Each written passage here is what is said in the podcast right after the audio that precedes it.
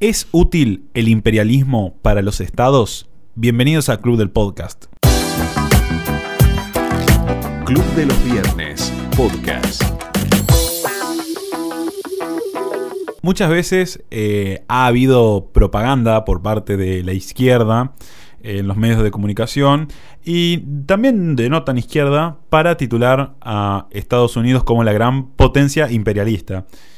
Eh, el imperialismo no es algo que obviamente venga de nuevo, digamos, eh, que sea moderno, sino que es un invento que los hombres han sabido practicar desde épocas memorables, eh, en todas sus escalas, ¿no? Ya desde tribus hasta grandes estados. Ciertamente tendríamos que definir, ¿no? Que sería una política imperialista. Y una política imperialista se basa en destinar recursos del Estado, de la sociedad, riqueza de la sociedad, hacia la campaña militar para poder o invadir o llegar a los medios de comunicación de, porque hoy en día eh, las conquistas no solamente son militares, muchas veces son a través de los medios de comunicación, como puede hacer China, que China sí es literalmente imperialista. Eh, lo podemos ver ya con el caso de, Taiwán, eh, que está sucediendo un conflicto con, Taiwán, donde China quiere avanzar. Y Hong Kong. Y Hong Kong, bueno, con Hong Kong obviamente, le suprimió todas las libertades. Y China, toda la historia fue imperialista, pero Estados Unidos es un, como un reino más eh, moderno, más traído a, este tiempo. Y más traído a este tiempo también está esa guerra de, la comunicación, ¿no? Porque hoy en día China financia, eh, pasa millones y millones de dólares a los medios de comunicación estadounidense eh, para... No sé si es un cambio cultural, ¿no? Porque parece que en ese terreno la izquierda siempre termina, de cierta forma, progresando o ganando. solamente recién ahora se está dando como una batalla cultural bastante fuerte con, con la derecha y con el liberalismo. Eh, volviendo al, aspecto imperialista, es destinar recursos de la sociedad para, yo diría, llegar a otro territorio ya eh, establecido por otra población, donde ya hay otra población viviendo con sus culturas. Y de cierta forma hay que saber que el imperialismo no sirve. El imperialismo conocido como tal, con una campaña militar, eh, de ocupación, o de destino de, recursos para hacer tal cosa, no sirve. O sea, por más de que los gobernantes vean un beneficio mayor, eh, primero que los gobernantes carecen de cálculo económico, eh, no utiliza, solamente utilizan una estrategia basada en lo que ellos piensan que es bueno, no hay una, eh, no, usan, no usan estadísticas, no usan eh, ROI, VAN, eh, TIR, tasa de retorno, o sea, no usan nada para medir el impacto que tienen sus medidas. Todos los gobernantes. Ningún gobernante sabe en realidad las consecuencias de la medida que toma. De la misma forma que hacen con todas las medidas, toman malas decisiones de acuerdo a las estrategias de colonización o de imperialistas, ¿no? Eh, el caso más conocido, del que más se habla, es eh, del Imperio Español. Que muchos piensan que España vino a, América a retirar el, oro de, la tierra y llevárselo y que eso le producía un beneficio. O sea, primero es desconocer toda la teoría económica como para afirmar algo así. O sea, lo único que le trajo a España eh, eh, llevar oro en arcas hasta. o sea, es como llevar dinero. O sea, es improductivo llevar, transportar dinero. Es una pérdida de dinero en sí misma.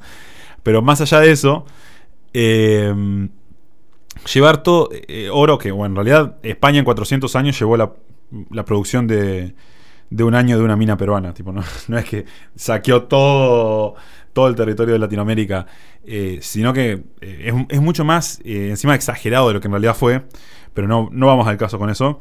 Sino que lo único que le produjo a, España llevar todo ese oro fue inflación.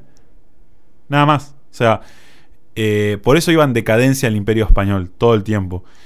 Eh, sí, por un lado, el hecho de, haber eh, hecho que generar ciudades, universidades y que las poblaciones se crucen y, producir riqueza de una forma mucho más estable, sí, le, le, benefició a España, por eso pudo conquistar el literalmente 60 o 70% de todo el continente americano, hasta California, hasta Tierra del Fuego. Pero esa, esa es una política imperialista muy distinta, ¿no? Porque es una política que no va a chocar, sino que trata de unir las culturas, es mucho más libre. Por otro lado, hay culturas imperialistas eh, o estrategias imperialistas mucho más pesadas, como puede ser eh, la de Atila el Uno, ¿no? Donde pone el pie Atila no crece el pasto. Eh, es un dicho de, de, los Uno. esa, esa estrategia era totalmente bárbara, era literalmente ir, quemar una ciudad y, adueñarse de los recursos que podían y llevársela, aparte eran nómades. luego, hay, grandes mitos, ¿no? Hay, un, mito, por ejemplo, con eh, el sistema eh, armamentístico estadounidense que dicen que genera guerras para eh, que el lobby de armas genere armas, entonces eso impulsa la industria. O sea, que como que si vivir de guerra en guerra mejoraría la situación de Estados Unidos produciendo armas. O sea, es como que... Es como que no tiene sentido porque lo único que le provoca a Estados Unidos hacer una cosa así es inflación, literalmente. Eh, aparte de destinar millones de recursos que tendrían que ir a otra parte de la economía, a volcarlo a producir armas. O sea, es eh, un uso de los, recursos totalmente ineficiente. Eso perjudica al PBI. Eh, pero aparte de eso, aparte de eso, por ejemplo, si, si de verdad si de verdad existiría, por ejemplo, esa historia del saqueo, que los pueblos de Europa se hicieron ricos gracias al saqueo que provocaron en Latinoamérica, hoy España y Portugal eh, no tendrían que estar peleándose por los puestos de mayor pobreza en, eh, Europa. Y en cambio, aquellos países como que no tuvieron colonias, como Luxemburgo, que es más fue una, eh, tendrían que. no tendría que ser más desarrollado. Porque ¿de dónde salió la riqueza de Luxemburgo? de, cierta forma, aparte de distorsionar un discurso, se necesita total ausencia de conocimiento económico como para para afirmar algo así, propio que caracteriza a, los socialistas, eh, decía Mises, ¿no? Eh, el socialismo es la renuncia al pensamiento económico o al razonamiento económico. Y nos topamos ahora con un Estados Unidos que por alguna política trágica del pasado, que de cierta forma sí fue cierta, eh, valga la redundancia, donde se instalaban bases que protegían yacimientos petrolíferos y eh, desde ese punto de vista eh, Estados Unidos pudo agregar a su importación, a su oferta, petróleo que venía de yacimientos protegidos militarmente en Medio Oriente. Con todas las fricciones que eso conlleva, ¿no? Porque no es, o sea, aparte de que no es gratis extraer petróleo en otra parte del mundo, con toda la logística que implica, tampoco es gratis protegerlo. Eh, Estados Unidos tiene que negociar todo el tiempo con eh, cierto tipo de rebeldes o, de militares de, ejércitos totalmente clandestinos para, para poder eh, proteger sus propios yacimientos. y bueno, se ha creado un sistema institucional en donde Estados Unidos ha logrado tener de base esa importación. Ahora, ese, ese, ese tipo de imperialismo también perjudica a Estados Unidos. O sea, no, imagínense, en vez de poner un yacimiento a 200 kilómetros de la refinería, lo tenés a 13.000 kilómetros. O sea, es como... Eh, no, no, no, no, tiene sentido. Eh, lo lógico sería que, que exista una forma de que Estados Unidos pueda eh, solventar, digamos, esa oferta que viene de Medio Oriente, que ya eh, el país institucionalmente se acostumbró a tener esa cantidad de petróleo. Y lo ha logrado, literalmente, Donald Trump lo ha logrado con eh, el fracking, al darle rienda suelta al fracking. lo que sucedía era que, bueno, aparte de, que el fracking impulsa las energías renovables, porque aumenta la, producción de gas, también aumenta la, la oferta del oil, y bueno, pasó de que Estados Unidos era un importador a pasar a ser exportador por primera vez en muchos años, eh, provocando que también Trump tenga eh, el gusto de eh, retirar tropas en Medio Oriente con mucha más facilidad que lo, que lo, han hecho otros gobernadores. Es más, no sé cuántos gobernantes en Estados Unidos han retirado bases en Medio Oriente en el último tiempo. Yo creo que siempre se ha hecho cada vez más y más firme la, presencia de, Estados Unidos en Medio Oriente, con todos los problemas que ello conlleva. Yo, la verdad, apoyo la, la corriente de los eh, antiguos conservadores que dicen que Estados Unidos no tiene que ser la policía del mundo, no tiene que intervenir. Cierta forma, Estados Unidos ha eh, evitado un montón de, de incidentes en, en- en partes del mundo, como también ha hecho un desastre con poblaciones por, por el hecho de, intervenir en una población que uno no conoce, por pensar que tiene que implementar un sistema mejor, porque, porque, porque son aliados de- de- del mismo país, tienen que protegerlo y hacer tomar una acción. Entonces es como que eh, ha actuado a veces bien para el resto de la población, como muchas veces muy, muy mal. Y bueno, esa es una de las obvias razones por las que el imperialismo es como invasiones es nefasta, ¿no? Eh, conmigo está Nacho Jurado, eh, miembro del Club Los Viernes, como siempre, eh, que nos acompaña en este podcast. Y bueno, Nacho, no sé qué, qué, qué opinás al respecto de esta editorial. Hola Pocho, ¿cómo estás? Eh, sí, yo creo que hay que arrancar por algo fundamental, ¿no? Que fue lo que... el- el- que fue en verdad el plan, más que la, la conquista de riquezas, Ajá. en verdad era la expansión, digamos, de, eh, del- de la religión, Ajá. que fue el plan de, de evangelización que fue, en verdad fue el, el- el fin principal de la colonización. Tal Que, cual. Sacando, obviamente, ya que ya todos sabemos la- las cosas malas que conllevó, y nosotros no seríamos la sociedad que somos, no estaríamos en un mundo globalizado si no hubiese sido por la, por la colonización, querramos o no. No sé, a mí me hubiese gustado ¿viste, estar sacando corazones en la cima Claro. de una pirámide. Claro. Totalmente eh, civilizado. sí. Además, eh, como dice Alberto, nosotros venimos de los barcos, o sea, nosotros somos descendientes europeos. Si, si, le, si le quieren reclamar el territorio a Europa o las riquezas, nosotros no podemos reclamar nada, porque nosotros Claro. no somos provenientes del pueblo originario. O Claro, sea, eh, en Argentina es, es extremadamente escasa la, la, No, y la aparte, población. aparte, en realidad, literalmente que eh, todo el, el continente americano es proveniente de los barcos porque eh, España ha construido todas las ciudades, todas las universidades que existen en, en América en su momento. Sí. Y es más, tipo, las poblaciones que uno dice, no, pero estas poblaciones son, son más originales. No, o sea, son todas las poblaciones en. O sea, el 80% de la población en América eh, ha logrado ser una mezcla de mestizaje con España. O sea, ese tipo de, de imperialismo fue un sistema muy efectivo porque pasaron de una cultura que es indiscutible que pasaron de una cultura totalmente atrasada. Quien quiera romantizar el hecho de que, bueno, sí, tenían civilizaciones, tenían moneda, tenían medios de cambio, lo que sea, pero, o sea, sacrificaban mujeres vírgenes, digamos, Claro, de, claro, de- o de sea- 13 años, la tiraban a un volcán para, o sea, eso es como que, creo que se cambió, yo creo que fue para bien. digamos. Además, que gracias a eso es que estamos al- alfabetizados, porque con la, o sea, la, la evangelización llevaba consigo saber leer la- las escrituras. Sí, sí, sí, sí. No, y tal cual. Y aparte que España permitía que eh, personas eh, originarias hasta vayan a España a aprender. Claro. Eh, y o sea, literalmente que el imperial- imperialismo que hizo España no le convenía para nada al reino mismo. O sea, no le convenía económicamente. Eh, pero era tan, tan, tan efectivo el sistema, porque no era un sistema de guerra, no era un sistema de intervención. Es más, España dejaba, dejaba que, que- que- que se mezclen las poblaciones, que se relacionen. En Eh, sí, eh, la- las masacres, los asesinatos son, ah, de- di- dicho de una forma eh, de, de fría, son daños colaterales de, de la, de la en, campaña. realidad, en realidad hay dos cosas para ver en ese punto. La primera es que no hay mucha evidencia histórica de, de una masacre. Sí, claro. Eh, y la segunda es que, en realidad son tres cosas. La segunda es que muchas de las eh, fuentes, digamos, que tenemos de aquel tiempo eh, sobre lo que pasaba, lo que hacía España en América, muchas veces son retratos y pinturas de mm, satíricas Claro. eh, en contra del rey. Ya en ese momento había.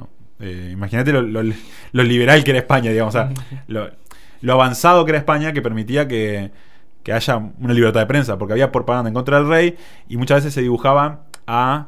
Gobernaba eh, Vox en esa época. eh, muchas veces retrataban a, eh, a- a- a originarios colgados, muchos en masa. Eh, es más, ni siquiera sabían dibujar a los originarios. Dibujaban personitas de un metro, Claro, sí. eh, de color, de tez Sí, negra. O sea, no- no- Bueno, pero así también como tenemos ese tipo de, retra- de retratos, tenemos el tipo de retratos de los rituales que hacían los pueblos originarios, que básicamente sacrificaban humanos. O sea, Claro, sí, sí, sí. Y estos, re- estos retratos satíricos que te digo son hechos por personas que nunca fueron a América. O sea, Claro. son son solamente para burlarse del rey. Entonces eso lo tomaron como medio una evidencia para decir que en, en América la conquista fue sangrienta. Que obviamente hubo conquistadores españoles que vinieron acá y por un choque cultural se provocaron guerras, se provocaron enfrentamientos, pero la intención del reino español nunca era esa. Eh, ese, ese tipo de imperialismo fue como muy eficiente, digamos, y ha establecido nuestro territorio, digamos... eh, porque hay dos cosas, ¿no? Que es una invasión... No, no, no, no, yo no creo que sea una invasión. Eh, porque es como...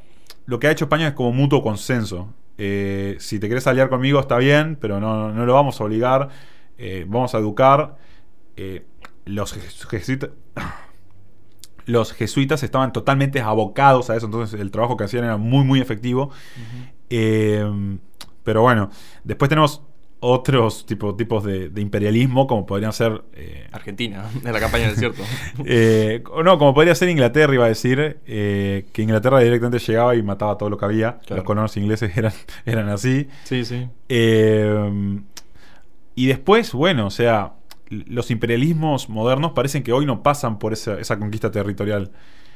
Como dije al principio, hoy China está financiando un montón de causas en, en, Estados, en el propio Estados Unidos, en otro imperio, digamos, porque yo creo que esa- esos gobernantes lo siguen viendo así. como- Además, China está aliado con los estados más terroristas del mundo, como eso pueden ser el, el estado de Irán, por ejemplo. Tal cual. Eh, O sea, y justamente hoy en día vivimos en una sociedad en la que el más poderoso no es el que mejor arma tiene, el más poderoso es el que más información tiene. Mm. Por eso China, eh, de cierta forma, estratégicamente es muy inteligente lo que hace, porque roba información de, de- Sí. de sus países enemigos. Sí, y no tiene las armas más potentes. Claro. China, China no tiene la no tiene el poderío de ir a una guerra con Estados Unidos. No la tiene. Y Estados Unidos nunca va a tener. eh, porque no, porque causaría una tragedia en el mundo. Pero nunca va a declarar una guerra. eh, porque como. O sea, podría ser el fin de. como potencia de Estados Unidos ir con una guerra con un país así. Sí, sí. eh, Y tenemos que recordar, eh, yo creo que es, es mención honorífica, debe ser en todos los podcasts, la gestión de Donald Trump en- durante sus cuatro años de mandamiento, Sí. que básicamente lo que Trump hizo fue independizar energéticamente a los Estados Unidos. ¿Esto qué Claro, generaba? sí, sí, sí, que Estados Unidos tenía que retirar las tropas en las que tenía puestos militares de, de los yacimientos de petróleo, los retiraba. Entonces, eh, digamos, eliminaba el conflicto ya que no necesitaba ese petróleo. Y ahora lo que se está haciendo es volver a poner eh, Sí. puestos militares, ya que se está prohibiendo el fracking y otras, eh, digamos, eh, técnicas de extracción, porque según dicen los ambientalistas y, y la- y los demócratas, que contaminan y hacen mal y no sirven. Ujú. Cuando vamos a la evidencia... eh, No, hay nada más limpio que el Claro, fracking. sí, O sea, sí, y no, hay método de extracción de petróleo más limpio que el Sí, fracking en la historia. Literalmente. Eh, pero bueno, es muy fácil en- engañar así. Y, y lo que ello conlleva. O sea, nos estamos dando cuenta, ¿no? De lo que conlleva la desinformación. Estamos haciendo que todo un territorio de 300 millones de personas financien una campaña para que ese país esté, tenga presencia a no sé cuántos kilómetros en Medio Oriente para extraer petróleo. O sea, eh, lo que es la desinformación, ¿no? Lo- lo- los miles de millones de dólares que se ahorraría Estados Unidos por saber que el fracking es un método limpio, Sí, sí, ¿no? sí. Además, eh, bueno, todo esto tiene un porqué, y el porqué es la dominación de los medios de parte de la izquierda.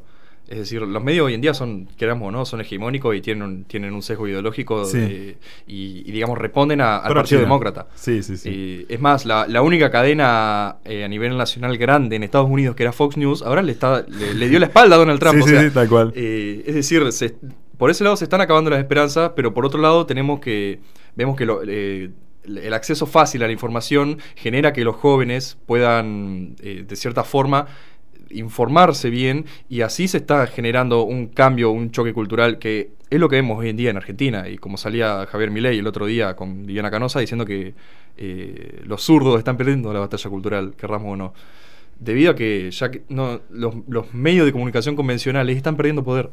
Y Sí. justamente la izquierda se, se sigue centrando en esos medios y mientras que nosotros por el lado de la derecha, el liberalismo, seguimos dominando los medios que son del futuro. Es que de cierta forma es eh, la mejor estrategia política, pensar en el futuro, pensar en las futuras generaciones que van a votar por realidad, nosotros. porque ya los medios de comunicación, yo creo que los jóvenes no consumen Nada, Clarín, te- no sí, consumen La sí. Nación, Cronista, nada. Eh, que está bien, ¿no? O sea, leer el diario está perfecto, pero eh, si lo quieren usar contra con una campaña para colonizar culturalmente a un país, ya los jóvenes no se van a dejar cooptar. Por eso hay mucha. O sea, por eso hay tanto. eh, fanatismo, tanto amor de los jóvenes por el liberalismo. Porque si haces una votación de 18 a 24 años, eh, te da que votarían a Milei como presidente. Sí, o sea, sí, sí. eh, y bueno, después los las personas que, que están de, de- creo que de 25 a, a 35 son kirchneristas. Sí, lo- y las viejas macritas. de Y las viejas son todas macristas, me encanta, me encanta. Eh, Argentina nunca tuvo una experiencia imperialista en sí misma. Eh, la campaña del desierto no es el caso porque Argentina simplemente defendió su, su territorio. Eh, no es algo que, que- que- que practiquen muchos eh, de los países de Latinoamérica, ¿no? O, o- o yo no, no he visto o, o desconozco. Pero sí yo creo que lo que le ha causado en sí mismo en su momento, que a veces, a veces uno puede ponerse un objetivo con, con el imperialismo, conseguirlo, pero en el camino sí valió la pena económicamente, lo analizaste económicamente. Y bueno, o sea, habría que ver. Yo creo que en su momento, por, por algo había oposición a los reyes, eh, voy al caso de España, eh, por algo había oposición, porque a, España le costaba eh, decadencia en su propio país. Hay otros esquemas donde, bueno, lo- lo- los imperios han sido más flexibles y donde, donde va, eh, por ejemplo, el imperio inglés lo que, lo que hacía, por ejemplo, el imperio romano lo que hacía era que ellos vencían tu ejército, pero una vez que vencían tu ejército, eh, el ejército romano pasaba a ser el ejército de ese pueblo y vos mantenías absolutamente todas las mismas costumbres, la misma moneda. Eso tenía el, el ejército romano, era una cosa de locos. Sí, sí, por eso justamente se mezclaron la- las mitologías griega y la Ah, romana. claro. Sí, sí, tal que cual. Son iguales, pero lo- básicamente están cambiados los nombres. Eh, Es, casi sí, lo sí, mismo. sí, muy cierto. Y mm, eh, bueno, lo que ha hecho Roma, bueno, ni hablar de, de lo que ha sido el, el imperio romano, que eh, dicen que no llegó a la revolución industrial porque, porque había esclavitud. Entonces eh, alguien en vez de invertir, Claro. eh, lo golpeaba más. Pero bueno, Roma ha sido un caso de, imperialismo exitoso, exitoso. Eh, pero por, por- por ese hecho, ¿no? De dejar que, se siga comerciando, que, que sigan las mismas leyes en el territorio. Es más, a veces, a veces hasta había colonias que pedían por favor que venga el Imperio Romano, porque llegaban y, y los impuestos bajaban muchísimo porque eh, era la tasa que te pedía el Imperio Romano. Eh, muy, basado en el, dicho de Jesús, ¿no? Eh, a Dios lo que es de Dios y a César lo que es del César. Te permitían tener tu religión, no te la imponían. eh, y tenías que pagarle tributos a, Roma. Eso ha sido otro caso de imperialismo exitoso. Y fíjense, ¿no? Porque en cierta forma la conquista de, que logró hacer España se basó mucho también en, lo que hizo Roma. Porque tiene que ver con la convivencia entre los dos países, el mutuo acuerdo, el dejar las costumbres, el cruzarlas eh, de una forma no invasiva. Y eso ha hecho experimentos de, de sociedades civiles mucho, mucho más avanzadas. Eh, que bueno, luego, capaz por la misma ambición, esos mismos imperios han caído. Eh, pero bueno. Hasta acá el episodio de hoy. Mi nombre es Ale Waters, estuve a cargo de la conducción de, este programa. Me acompañó eh, Nacho Jurado en, este, en esta ocasión. Eh, mientras tanto, te invito a que sigas al Club de los Viernes en todas sus redes, a que veas las notas que estamos sacando, los nuevos podcasts y, te suscribas para que veas eh, los próximos eventos que se están por venir. Nos vemos en la próxima.